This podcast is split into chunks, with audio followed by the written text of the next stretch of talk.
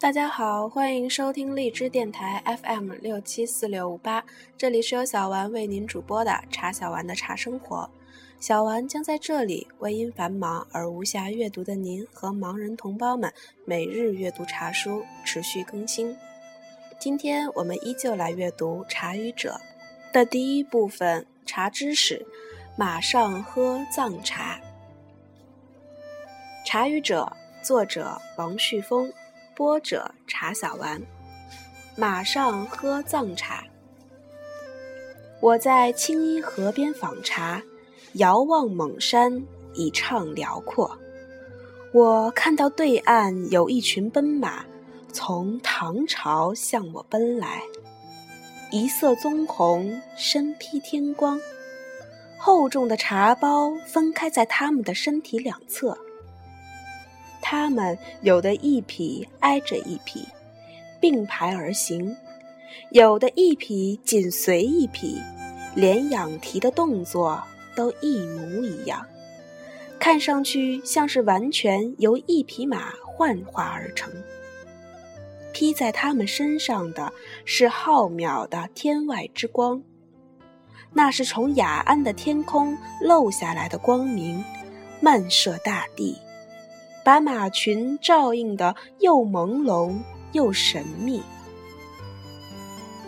都说是因为女娲补天时找不到那块镶嵌在这片天空上的石头啦，雅安天漏才有了这样多雨天漏的天气。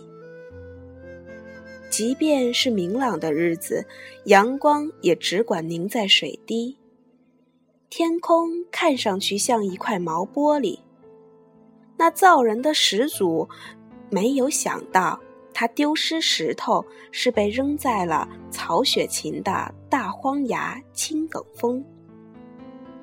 冥顽不化之后，投身为贵家公子，遂作红楼一梦。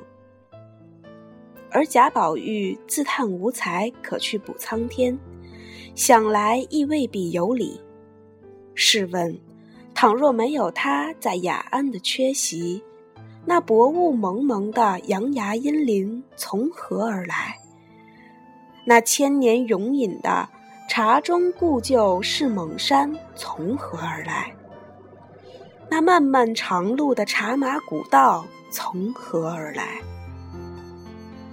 现在，在天漏之处的川中雅安，在青衣河畔。我看到马群走出唐朝，穿越宋代，踏入明清。千年的长途跋涉磨砺了他们的身影，他们的躯体矫健偏瘦，马蹄看上去很大，好像一枚枚铁印章。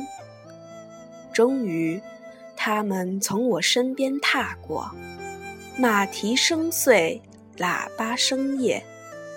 他们沉思的目光，镇静的看上去，甚至有些心不在焉，似乎因为终点的漫长而下意识的忘掉了自己。而他们的剑颈轻昂，长鬃在晚风中微微飘扬的神态，使我。竟以为他们是雪域高原那些鼻梁高耸、面庞消瘦的鹰一般的康巴汉子的化身。